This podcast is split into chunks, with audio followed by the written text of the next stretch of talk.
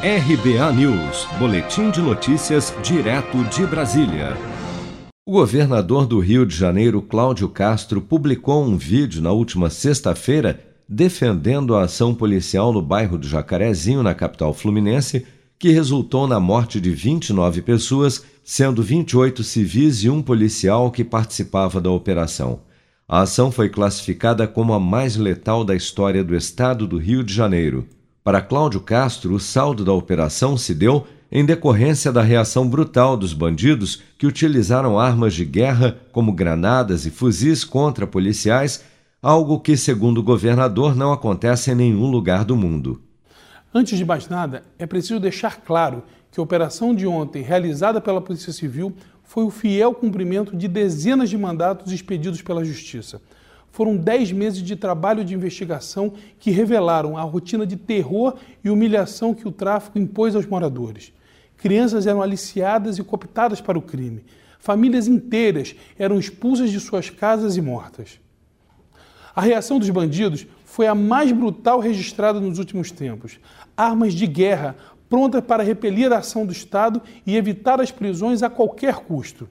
Em nenhum lugar do mundo a polícia é recebida com fuzis e granadas quando vai cumprir seu papel. O prefeito do Rio, Eduardo Paz, condenou o elevado número de mortos na operação, mas afirmou que restringir as operações policiais não faz sentido. Conheço as circunstâncias, mas não me parece normal morrerem 25 pessoas numa operação. Um agente do Estado e 24 pessoas. Por mais que possam ter sido criminosos. Não é normal que criminosos morram, criminosos têm que ser presos. Faço aqui um apelo como prefeito do Rio de Janeiro, ao Supremo Tribunal Federal, ao Poder Judiciário, e não faço aqui em nome do governador, mas que ah, se há alguma intervenção a ser feita, não é tirando o bode da sala. Se alguém cometeu algum equívoco, que se apure, que se puna as forças policiais. Aí diz assim, ó, gente, aqui não entra mais Estado. Como é isso? Que decisão é essa? Desculpa, não faz sentido.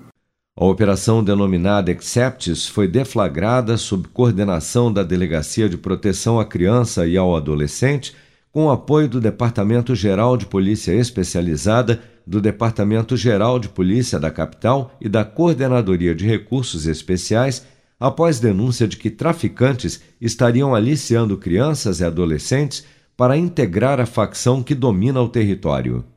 Se você quer começar a investir de um jeito fácil e sem riscos, faça uma poupança no Sicredi. As pequenas economias do seu dia a dia vão se transformar na segurança do presente e do futuro. Separe um valor todos os meses e invista em você. Poupe com o Sicredi, pois gente que coopera cresce.